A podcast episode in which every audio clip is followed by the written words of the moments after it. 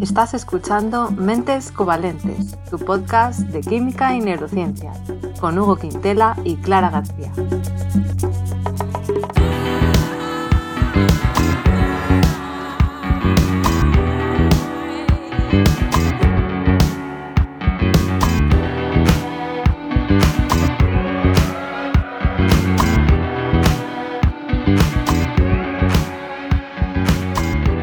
Bienvenidos al episodio 27, en el que vamos a hablar de la enfermedad de Huntington. Hola Clara, ¿cómo te va? Hola Hugo, muy bien, encantada de, estar aquí en otro episodio de Mentes Covalentes. Bueno, pues gracias por venir a nuestro programa. La verdad es que hoy vamos a hacer algo un poco diferente y es que te vamos a entrevistar, Clara. ¿Cómo lo llevas? pues qué bien, ¿no? O sea, presentadora Nadie me había dicho nada. no, guay, me parece que también está bien que contemos un poco lo que hacemos nosotros, lo que hemos hecho, lo que hemos investigado. Entonces, pues mira, eh, una buena idea, ¿no? También hablar de, nuestras investigaciones. Una idea genial, solo se le ocurre a un genio.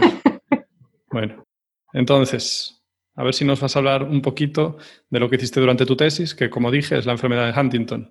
Así que empecemos. ¿Qué es la enfermedad de Huntington, claro? Pues efectivamente eh, investigué esta enfermedad aunque eh, no la investigué como para encontrar una cura, porque eso, bueno, sería con otro tipo de técnicas, pero sí, eh, luego contaré un poco más en detalle, investigué esta enfermedad y bueno, así dicho de manera general, luego ya nos adentraremos, es una enfermedad neurodegenerativa, genética, que se considera una enfermedad rara porque, bueno, no hay muchas personas afectadas y por eso puede ser que haya menos personas que les suene esta enfermedad comparado con otras enfermedades neurodegenerativas y es una enfermedad que también se considera un trastorno del movimiento porque afecta a problemas de movimiento, problemas motores y eso sería un poco así la descripción general de la enfermedad. Mm, ¿Y a qué, a qué edad aparece esto? Porque hay otras, ¿no? Como me imagino, está relacionado con Alzheimer, como eso, como... Claro. sí, pero el Alzheimer suele aparecer tarde, ¿no? No siempre, pero... Eh, sí, sí, sí, sí. O sea, esto es, esa es una diferencia importante, eh, porque como decía, es una enfermedad neurodegenerativa, pero es bastante diferente a otras enfermedades neurodegenerativas que, como tú bien has dicho, pues el Alzheimer es una de ellas, el Parkinson es otra. En esas enfermedades, pues los síntomas suelen aparecer más tarde en la vida, pues puede ser 60, 70 años, depende. En cambio, en Huntington, una de las características es que los síntomas suelen aparecer pues, en la tercera o cuarta década de vida, a los treinta y pico años o así. Así que esa sería una diferencia, pero mm, no es la única, porque claro, ¿qué son las enfermedades neurodegenerativas para empezar? ¿no? Son enfermedades en las que las neuronas y otras células del cerebro empiezan a funcionar de manera alterada y van muriendo poco a poco, lo cual provoca pues una serie de síntomas. Entonces depende de qué regiones del cerebro estén más afectadas por esa muerte neuronal y de otras células también del cerebro, pues va a haber unos síntomas u otros, ¿vale? Entonces esa sería una diferencia. Eh, en Alzheimer, por ejemplo, pues son regiones que tienen que ver con, la memoria, por eso es una de las características principales ¿no? de la demencia en Alzheimer, pues la pérdida de, de memoria. En Parkinson hay una afectación en la sustancia negra que tiene que ver con la producción de dopamina y con el movimiento, entonces también esos síntomas de temblores, aunque no son los únicos. Y en Huntington sobre todo está afectado el estriado, que también es una región subcortical, o sea que está por debajo de la superficie del cerebro y está implicado en muchas cosas, eh, principalmente en tres en tres tipos de, circuitos, en uno más motor, que de ahí vienen esos síntomas motores, de problemas para, controlar movimientos no, voluntarios.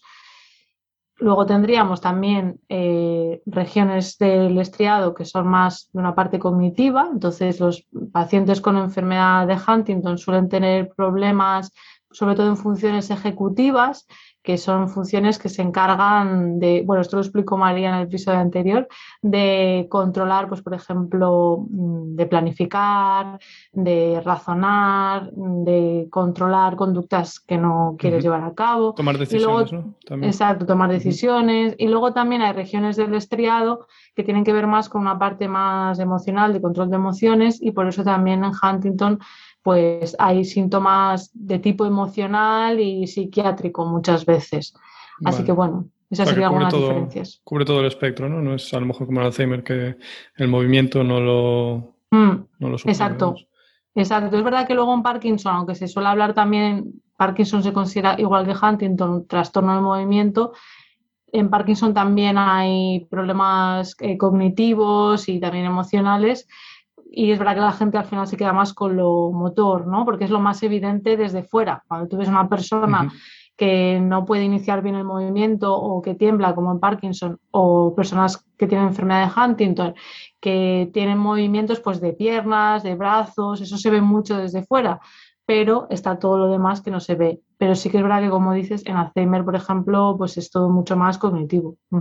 Y una cosa, ¿la esclerosis múltiple aquí, o sea, estoy yo muy equivocado? ¿Tiene algo parecido también o no, no tiene mucho que ver? Bueno, la esclerosis múltiple también es una enfermedad neurodegenerativa, pero es diferente, es una enfermedad autoinmune y el mm. propio sistema inmunitario ataca al propio cuerpo. En este caso, eh, a las vainas de mielina que recubre los axones de las neuronas, que es por donde se transmite la información nerviosa, y lo que pasa que, bueno, se produce una inflamación y en este caso mm, suele haber pues momentos en los que hay esa inflamación y, hay problemas de cognitivos y motores, pero luego se suele mejorar. Y eso suele pasar varias veces a lo largo de la vida y a veces, eh, frecuentemente ya eh, luego, más adelante, eh, cuando progresa la enfermedad, ya se va viendo un deterioro que ya sí que es más progresivo y empieza también pues, a dañarse los axones de esas neuronas,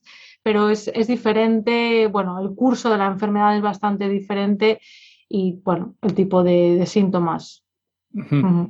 Eh, porque todas estas, o sea, porque ya es como una familia de enfermedades, ¿no? Porque son todas neurodegenerativas. Pero bueno, eso. Alzheimer, Parkinson, esclerosis múltiple y ahora estamos hablando de Huntington. Huntington es, mm, sí recuerdo bien por aquel capítulo de House, es prácticamente solo de componente genética, ¿no? Porque había una, estudiante, creo, una médico estudiante, una médica estudiante de House, que su madre tenía el Huntington. Y entonces ella estaba bastante cagada, porque tenía, según parece, 50%, ¿no? Creo, de probabilidades de tenerlo. Entonces al final mm, se decidió hacer la prueba. Y no voy a decir lo que pasa, porque igual hay algunos trágicos de series a principios de los 2000 y, tal. Pero me acuerdo de eso. Entonces, ¿va voy bien por ahí o, no? Sí, sí, sí. De hecho, mucha gente eh, me lo dice a veces porque en mi canal de YouTube, en Cerebrotes, tengo bueno, un vídeo hablando de la enfermedad de Huntington y hay veces que la gente me deja comentarios de que conocía la enfermedad por esa serie, por House. Y yo, pues mira, House he visto algún capítulo, pero no llegué a esa historia. Y sí, eh, todo lo que dices, pues es así, porque al final es una enfermedad en la que se conoce el gen que la produce, eh, a diferencia de, pues eso, del Alzheimer, del Parkinson, que no se sabe muy bien qué genes están implicados. Bueno, hay algunos que se saben que aumentan el, riesgo de padecerlas, pero no, no es una relación uno a uno, de si tienes este gen con esta mutación, tienes la enfermedad. En cambio, en Huntington sí, desde el año 1993 se sabe cuál es ese gen, dónde está, y eso permite poder hacerse un test genético. Eh, entonces, si tu padre o tu madre tienen la enfermedad, como es una enfermedad de herencia dominante, eso quiere decir que tú tendrás un 50% de probabilidades de tenerla si alguno de tus progenitores la tiene. Eh, sí, entonces es, es, un proceso muy duro. Eh, yo cuando estuve en la tesis, claro, conocí a los pacientes porque era con personas mi tesis, no era con modelos animales. Entonces, eh, claro, te cuentan sus experiencias también y es muy duro. De hecho, hay algún documental sobre la enfermedad de Huntington.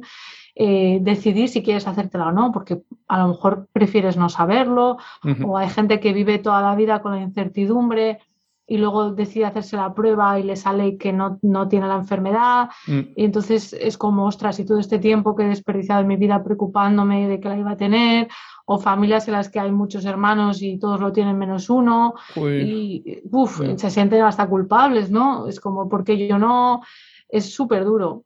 Mm, pero, la, enfermedad se mm. manifiesta entre los 30 y los 40, dijiste. Mm, más o menos y normalmente, claro, es que hay... Sí, depende, depende, ahora contaré por qué. Porque yo, yo pensaba, en plan, bueno, yo no me lo haría. Y, ¿sabes? Pero claro, luego dices, si no te la haces y llegas a los 40 y llegarás a un punto en el que dices, vale, ya sé que no la tengo porque ya pasé tal edad y ya está, pero ese punto no existe, ¿no? Porque te puede dar, si tienes mala suerte, igual te da igual, ¿sabes? Claro, la cosa es que, mm, bueno, es un... La enfermedad, cuantas más repeticiones tienes, bueno, voy a explicar por qué es lo que pasa y así se entenderá mejor. Eh, la mutación que da lugar a la enfermedad es que, bueno, hay un gen que tenemos todos en el cromosoma 4 que es el gen que produce la proteína huntingtina. Ya sabemos que los genes eh, dan lugar a proteínas, ¿no? Entonces, ese gen tiene una región que tiene un número de letras, ¿vale? Es una cantidad de letras que están repetidas varias veces. Cuando digo letras, me refiero a las letras del ADN, que son los nucleótidos. En este caso son CAG, citosina, adenina, guanina. Entonces, eh, la mayoría de las personas tienen un número de repeticiones, pues eh, que no produce ningún problema, ¿vale? Menor de, 30. Pero las personas con enfermedad de Huntington tienen más de 40 repeticiones. Entonces, eh, eso se cree que lo que hace es que la proteína resultante, la huntingtina, al tener aminoácidos de más, porque esos eh, nucleótidos dan lugar a aminoácidos, ¿no? Eh, se plegaría incorrectamente y eso pues daría lugar a problemas. Eh, no se sabe muy bien, hay dos hipótesis que no son excluyentes. Una sería pérdida de función, o sea que como la proteína está mal plegada, no funciona correctamente y es una proteína que está encargada de muchísimas cosas, no se sabe todo, pero bueno, muchísimas cosas dentro de las células. Eh, esa sería una opción y la otra es que produzca toxicidad en sí, que esos depósitos de proteína hagan también en sí, además de no funcionar bien la proteína, que haya daño celular en las neuronas y en otras células, ¿vale? También en la glía. Entonces, la cosa es que por eso te cuento todo esto también respecto a tu pregunta, es que cuantas más repeticiones tienes, más, eh, bueno, antes suelen comenzar esos síntomas y más severos son. Entonces, hay personas que hasta los 60, 70 años casi no tienen síntomas, pero hay personas que a los 30 y pico ya tienen. Normalmente, si tu padre o tu madre los han tenido a, yo que sé, a los 40, lo lógico es que, o sea, lo normal es que tú también lo tengas a una edad parecida, incluso antes, porque hay un fenómeno que se denomina anticipación, que hace que a la generación siguiente tenga un poquito más de repeticiones, ¿vale? Oh, encima. Eh, sí, encima, sí, entonces es un drama por eso. Entonces, bueno, pero como no, bueno, como está ahí la duda de cuántas repeticiones tienes tú, no sabes eh, cuándo te va a tocar. Pero una de las cosas que hay personas que ahora se plantean, por, ¿para qué lo quieres saber, no? Pues, por ejemplo, si quieres tener hijos, mm. si tú sabes si tienes la enfermedad, puedes optar a, mm, hay métodos de, bueno, de implantación, del embrión seleccionado que no tenga la mutación para que tus hijos no tengan esa enfermedad, por ejemplo. Claro, hay gente se acabaría casi con la enfermedad, ¿no? Sí, sí, sí. Si, si todo el mundo pudiera acceder a esos métodos y funcionara, porque claro, no siempre funciona, eh, mm. puedes intentarlo y que no. Entonces, ese es, ese es, uno de los principales motivos para muchas personas, eh, porque claro, si tú no quieres saberlo y quieres tener hijos y los tienes de manera natural y mm. luego tu hijo o tu hija tiene una enfermedad, pues también puede ser muy duro, ¿no? Te puedes sentir... Sí, eh, antes no había tantas posibilidades de hacer esto. Entonces la gente, mm, pues nada, tenía hijos, no sabía muy bien. Hay mucho desconocimiento, había mucho estigma también, sobre todo antes, pero bueno, imagino que ahora todavía sigue habiendo. Y había familias en las que no se sabía muy bien qué había pasado, que el abuelo tenía una enfermedad y le había, no sé, como que no sabía muy bien qué era, pero no, eran conscientes de que esa enfermedad era genética, etcétera. Entonces, bueno, si todo el mundo eh, decidiera, pero claro, es que es muy una decisión muy personal, saberlo y antes de procrear, pues llevar a cabo medidas, pero es, un debate ético muy difícil y para las personas que no tenemos la enfermedad, pues oye, eh, no, puede hablar, pero mm. Yo luego en congresos de Huntington, en uno en concreto que, se organiza en Europa, que van pacientes, además de los investigadores, van pacientes. Claro, había una mujer que decía que era paciente. Eh, bueno, yo he nacido con esta enfermedad, pero, pero aún así estoy contenta de, haber nacido. ¿Sabes? Que es un poco. claro, sí, pero... Claro, ya, pero si puedes tener, si puedes no tener la enfermedad, yo qué sé. Nadie, quiere que su hijo pues tenga una enfermedad que sobre todo que pasó él o ella, ¿no? Claro, es, complicado. Eh, a ver, aquí hay dos movidas que me interesan. Uno es en general, ¿no? O sea, la secuencia de aminoácidos que se repite, ¿no? Y entonces la proteína se plega mal, ¿no? Porque claro, que una proteína funcione, las proteínas funcionan sobre todo por su forma, se podría decir. Entonces, claro, tienen que encajar, que encajar donde tienen que encajar para hacer lo que tienen que hacer. Entonces, en este caso, como se dobla mal, no furrula bien. Y entonces por eso tienes la enfermedad, ¿no? Se podría decir así en resumen. Por un lado está eso, sí, porque como tú dices, y eh, claro, y luego está lo otro, que, se, que se deposita y forma agregados también. Y mi pregunta es, ¿por qué, ¿por qué esto pasa cuando tienes 30 o 40 años? Me refiero, si desde el principio tu proteína está mal plegada, ¿por qué no se manifiesta la enfermedad a los 5 años o a los 10? Claro.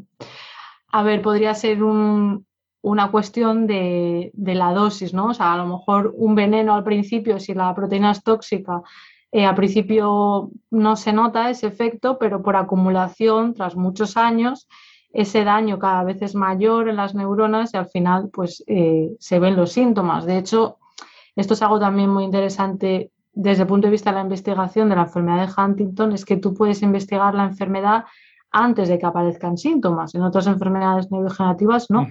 En este caso, pues personas que se hagan el test y sepan que la, que la van a desarrollar, ¿no? Pues tú puedes, que es lo que hacíamos en, el estudio, también teníamos personas presintomáticas, puedes estudiar el cerebro de esas personas y se sabe que hay neurodegeneración antes de que aparezcan los síntomas, pero no un par de años, puede hasta 20 años antes se ven cambios en el cerebro. Entonces, claro, el cerebro tiene muchos mecanismos para bueno, pues utilizar vías alternativas y ir tirando, pero llega un momento en el que como eso cada vez va más, porque se va extendiendo, la neurogeneración no es desde el principio igual, cada vez va afectando a más neuronas y a más regiones del cerebro. Entonces, cada vez es más grave ¿no? los síntomas que se expresan. Pero es verdad que no está claro cómo funciona exactamente a nivel molecular. Hay muchos estudios, pero no está claro eh, el porqué de, todas las vías, ¿no? Vale. Bueno, o sea, entonces no parece que realmente apunta a que la, proteína mal plegada es tóxica de por sí, porque si solo fuera que funciona mal, no sería tan acumulativo, porque siempre es la que usa. Vale, comprendo. Gracias. y ahora, otra pregunta. Muy bien, gracias por informarnos de la enfermedad, pero tú, tú, tú ¿qué hacías? ¿Tú, ¿De qué iba tu tesis con la enfermedad? Pues sí, pues mi tesis, como he dicho antes, era con personas, ¿no? Que hay, hay, tesis que, pues, si quieres encontrar una cura, muchas veces tienes que utilizar modelos animales. Y en mi caso lo que hacía era utilizar técnicas de neuroimagen, eh, en concreto, pues la resonancia magnética, que es una técnica que mencionamos creo que en el episodio 1, que nos sirve para... Sí, le dejo tiempo para, bueno, para hacer como una especie de imagen del cerebro, ¿no? Es como, bueno, pues habrá gente que se haya hecho una resonancia de una rodilla o cosas así, pues se puede hacer del cerebro y nos permite ver, bueno, como la estructura simplemente, pero también podemos, utilizando una variante de esa técnica, ver qué regiones se activan más o menos al realizar ciertas funciones dentro del escáner, que es la resonancia magnética funcional. Pero bueno, sin entrar en todos los detalles, pues yo utilizaba técnicas de neuroimagen para entender las bases neurobiológicas de las diferencias individuales entre pacientes dentro de esta enfermedad, porque como he comentado antes, hay tres tipos de síntomas principales ¿no? dentro de la enfermedad de Huntington, motores, cognitivos y psiquiátricos. ¿Vale? Tenemos esos tres eh, dominios así de manera muy general. Y lo curioso es que aunque la enfermedad está causada por un único gen, hay personas que tienen más de un tipo de síntomas que de otros. Yo cuando quedaba con los pacientes para, bueno, quedaba, no quedaba para tomar un café, sino cuando venían a, nuestro centro pues a hacer el estudio, eh, se veía que había algunos que tenían pocos síntomas motores, pero sí que en las pruebas cognitivas lo hacían peor. Y en cambio había otros que, bueno, pues que a lo mejor en lo cognitivo estaban bastante bien, pero tenían unos eh, movimientos involuntarios muy fuertes, o otros que era la parte psiquiátrica mucho más acentuada, porque dentro de lo psiquiátrico, bueno, puede lo más común, depresión, apatía, eh, irritabilidad, pero también puede ocurrir eh, psicosis. Entonces, bueno, como hay diferencias tan grandes entre pacientes, en mi tesis lo que quería ver era qué bases había neurobiológicas eh, debajo de eso, ¿no? Entonces, para eso utilizaba las técnicas de neuroimagen y, bueno, y diferentes análisis, ¿no? Y, y eso es lo que hice, así contado de manera general. O sea, ¿quieres relacionar a lo mejor qué zonas del cerebro están más afectadas en función de cuáles son tus síntomas? Sí, exacto. Sí, no solo eso, porque miramos muchas cosas, eh, al final era un estudio, un proyecto muy grande, pero sí, a grandes rasgos es un poco eso, ver si las personas que tienen más de un tipo de síntomas es porque tienen un circuito en concreto más afectado que otras personas o qué. Luego también una cosa que nos interesaba es ver cómo eh, el estilo de vida puede influir, que mm. eso es uno de, los estudios que hicimos que tiene que ver con lo que se llama reserva cognitiva, que es que si uno a lo largo de la vida pues ha estudiado mucho o ha llevado una vida pues muy activa cognitivamente por su tipo de trabajo, ¿vale? Como muy estimulante o ha leído mucho, eh, juegos de ajedrez, cosas así que te mantienen todo el rato activo intelectualmente, pues en otras enfermedades se ha visto que puede retrasar un poco el comienzo de la enfermedad. Entonces también queríamos ver eh, qué papel jugaba ahí también el estilo de vida, aparte de las bases neurobiológicas. Mensana incorpore sano, ¿no? Sí, de hecho vimos que sí que afectaba, que influía. Es que el cerebro es un mm. músculo, hay que ejercitarlo para que se mantenga bien. sí, y es verdad, claramente. Sí, es verdad, sí, hay muchos estudios sobre el tema de reserva cognitiva, eh, bueno, en, Alzheimer, en otras enfermedades neurodegenerativas y en Huntington, como decía, nosotros hicimos este. Pero sí, de momento, a ver, no es milagroso, no te va a hacer que no tengas la enfermedad, pero sí que te puede retrasar el comienzo de los síntomas. Porque, claro, antes decía, pues el número de repeticiones, ¿no? De, esta repetición TAG tiene que ver con cómo de temprano vas a empezar estos síntomas, a experimentarlos. Y de hecho hay hasta una fórmula que se utiliza en investigación pues para más o menos calcular ¿no? la edad. Pero luego ves que hay diferencias, que hay gente que empieza después de lo que le tocaría, entre comillas, por su carga genética, y hay gente que empieza antes. Entonces, una, uno de los factores puede ser esa reserva cognitiva. Seguramente no será lo único. También influirá, pues yo qué sé, eh, no, me quiero aventurar mucho porque ahora mismo no, estoy segura de los estudios que hay, pero imagínate si has tomado determinado tipo de drogas o no, ejercicio físico o no, todo eso puede. Contribuir a que empieces antes o después a, expresar esos síntomas. ¿sí? Y algo que no dijimos aún en relación a la genética es eso de que Claro, todas las mutaciones que, mm, que, digamos, te acaban matando o te destruyen después de que te puedas reproducir, pues claro, se perpetúan, ¿no? Es lo malo que tienen también. Ah, o sea, por eso, esta mutación será muy antigua, probablemente. ¿Se sabe algo de eso? De si es vieja, si es nueva. Pues ahora mismo no recuerdo bien. En su día sí que lo miré más la parte esta de más evolutiva, cuando estaba escribiendo la discusión de la tesis pero sí que como dices, claro, si esta mutación produjera síntomas a, los, yo qué sé, 15, 16 años, antes de que en su día, ¿no? Antes no reproducíamos. A día de hoy, claro, exacto. Antes. a día de hoy a los 40, ¿no? Pero mm. en su día, eh, claro, si, si una enfermedad se ha conservado, puede tener que ver con que, bueno, pues los síntomas te hayan permitido reproducirte, entonces mm. eh, no hay problema. De hecho, bueno, podrías reproducirte igual aunque tengas los síntomas, pero supongo mm. que, bueno, que si murieras antes de la, reproductiva, pues claro, no, eso no se conserva, esa mutación. Y una cosa interesante, ahora que me lo estás diciendo, me estoy acordando, mm, es que algunas propuestas son que, a ver si me acuerdo bien cómo era, pero que es un número de repeticiones que al principio, cuantas más repeticiones sin llegar a expresar la enfermedad, podría tener ciertas, ciertas ventajas evolutivas. Recuerdo que había hasta menor índice de, cáncer en personas con más repeticiones, también dentro de niños eh, con más repeticiones que otros con menos repeticiones, pero sin llegar a tener Huntington, tenían más habilidades cognitivas o más inteligentes o lo hacían mejor. Entonces puede ser que eh, haya un punto en el que es beneficioso, pero luego si te pasas de repeticiones, más de 40, ya expresa la enfermedad. Entonces, por eso a lo mejor se habría ido mm, preservando este, este mayor número de repeticiones.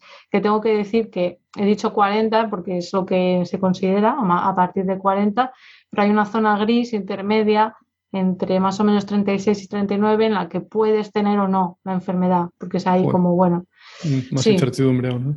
Sí, aún más incertidumbre. Eh, y luego depende también de las poblaciones. O sea, hay regiones del mundo en, el que, en las que son mucho menos comunes porque ya de por sí parten de tener menos repeticiones en la población general sin la enfermedad. Entonces es más difícil que lleguen a tener más de 40. Creo que en, en África en general hay menos enfermedad de Huntington precisamente por eso. Entonces, bueno, mm, es, un otro tema, ¿no? Sí, el tema de la evolución y, cómo las enfermedades se conservan, sí. Un buen tema, interesante. Y de hecho me suena, ya no me acuerdo qué otras enfermedades es, pero bueno, había oído ya alguna vez esto de que algunas enfermedades mm, genéticas que tienen una parte buena y entonces que a veces eso hace que se perpetúen también. Sí. no me acuerdo qué otra cosa era. Bueno, Clara, y vamos a ver cuáles son los resultados entonces de tu tesis. ¿Qué cosas descubriste? ¿Qué, ¿Qué nuevas conclusiones sacaste?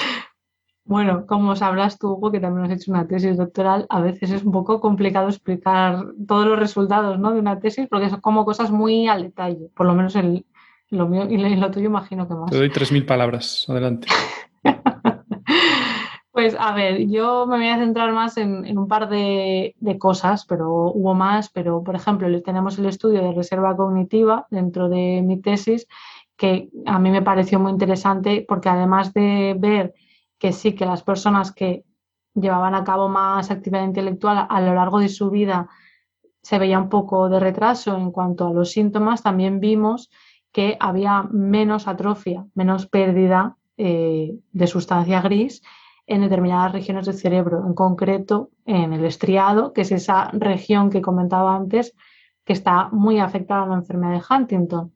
Entonces, esto nos, bueno, sugiere, nos dio a pensar, ¿no? Que sí que no tiene que ver solo con que se retrasen los síntomas, sino que se podría retrasar un poco hasta la, propia neurodegeneración, porque dentro de, la literatura científica de reserva cognitiva hay varias hipótesis. Eh, está la hipótesis que dice eso, que simplemente se retrasan los síntomas, que es la de la, la de la resiliencia, y luego está la hipótesis de la resistencia, que es decir, realmente el cerebro resiste más, no es solamente que los síntomas no se expresen porque se utilicen vías alternativas, sino que la neurodegeneración se retrasa un poco. Entonces, bueno, esos resultados irían en esa línea y veríamos que incluso en una enfermedad genética pues es, posible eh, encontrar cierto retraso dentro de esos síntomas. Y otro de, de los descubrimientos, entre comillas, de los resultados de la tesis es que podría haber dos, dos perfiles principales dentro de la enfermedad de Huntington,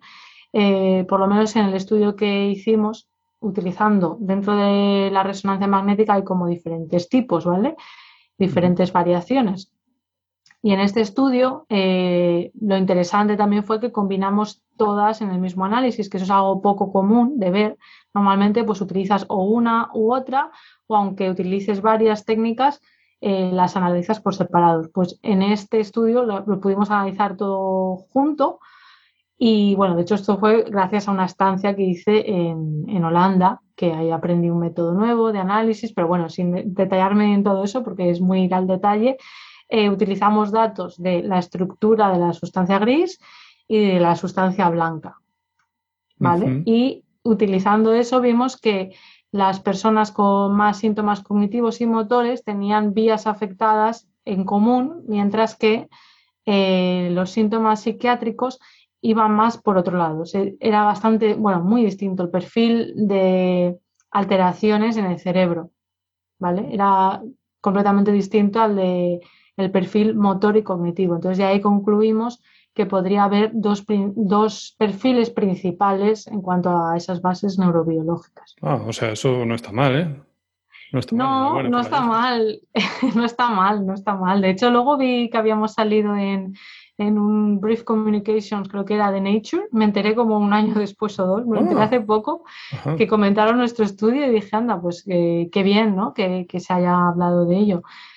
Todo esto, claro, al final nos ayuda a entender el cerebro en general, que eso es algo que es importante. O sea, cuando tú estás estudiando una enfermedad neurodegenerativa, sobre todo como Huntington, que puedes empezarla a estudiar antes de que aparezcan los síntomas, te sirve como modelo para otras enfermedades, aunque no funcione todo igual, pero hay cosas en común y en otras no puedes hacerlo antes porque no sabes que esa persona va a desarrollar la enfermedad, pero también nos sirve para entender el cerebro en general.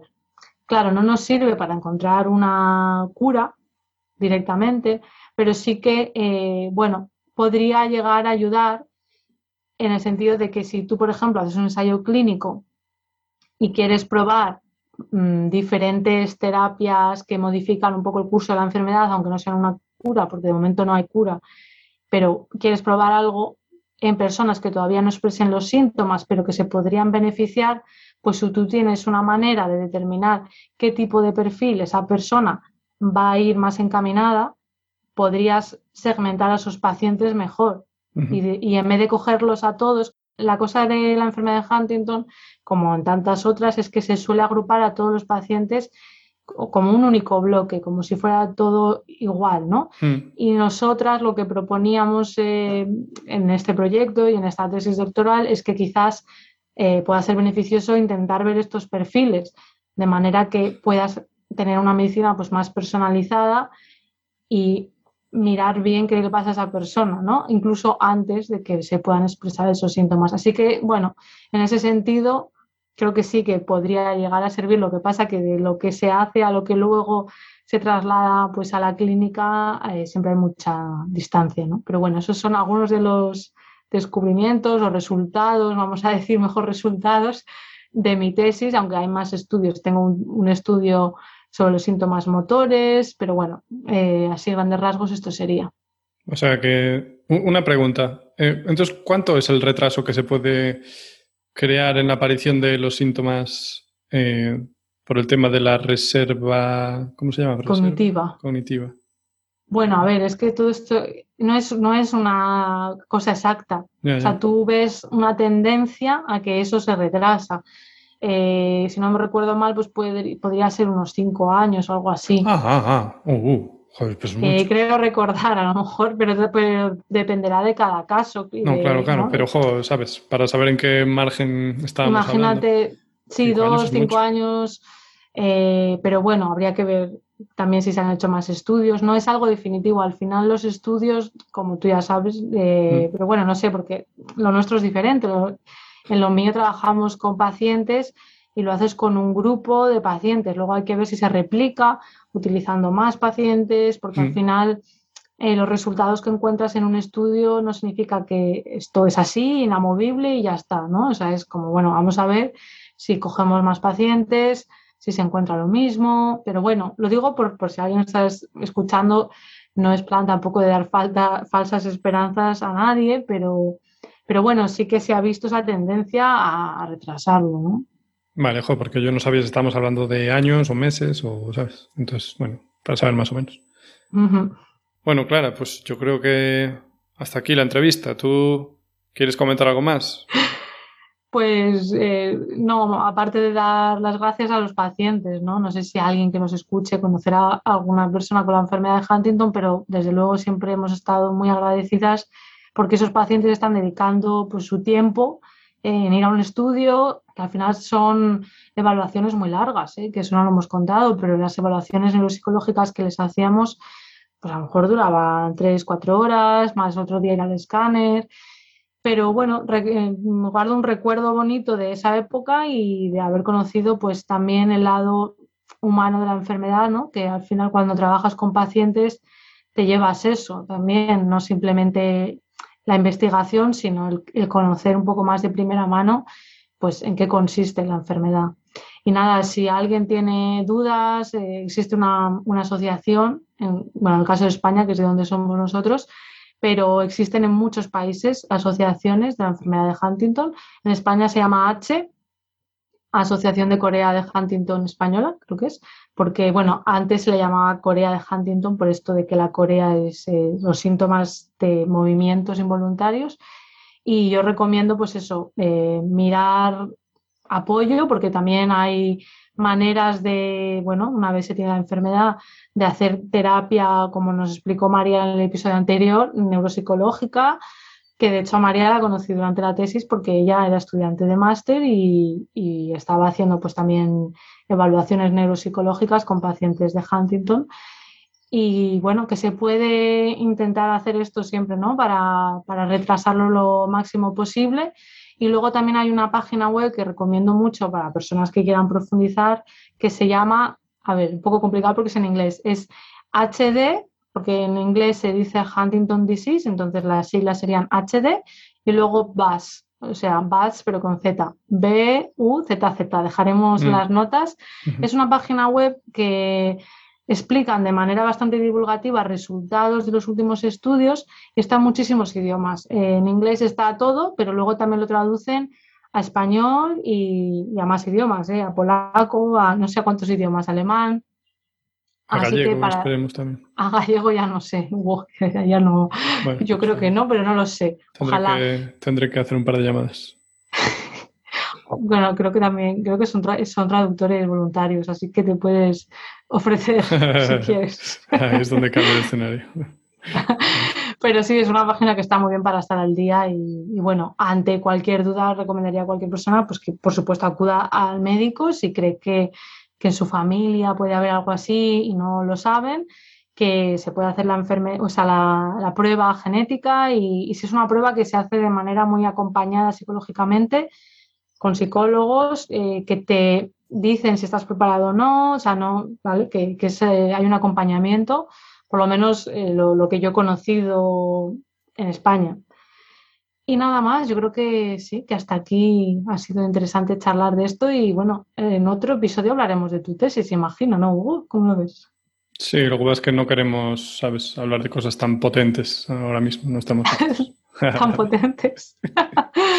bueno, para próximos episodios. Bueno, pues hasta aquí el episodio de hoy. Como siempre, dejaremos en las notas pues eh, la información que hemos comentado ahora, que están en la web de Podcastidae que es la red de podcast a la que pertenecemos. La página es podcastidae.com y ahí nos podéis encontrar a nosotros y a, todos los podcasts que hay, que son todos pues, de ciencia, de naturaleza y medio ambiente y son muy interesantes y, y hay algunas nuevas incorporaciones. Si queréis apoyarnos, pues ya sabéis que os podéis suscribir desde vuestro productor preferido, darle a me gusta, dejarnos comentarios y si queréis estar al tanto de las novedades o fotos que nos hacemos a veces, pues nos podéis seguir por Twitter, que estamos como arroba cobalmentes y en Instagram y Facebook como mentes covalentes. Hasta la próxima.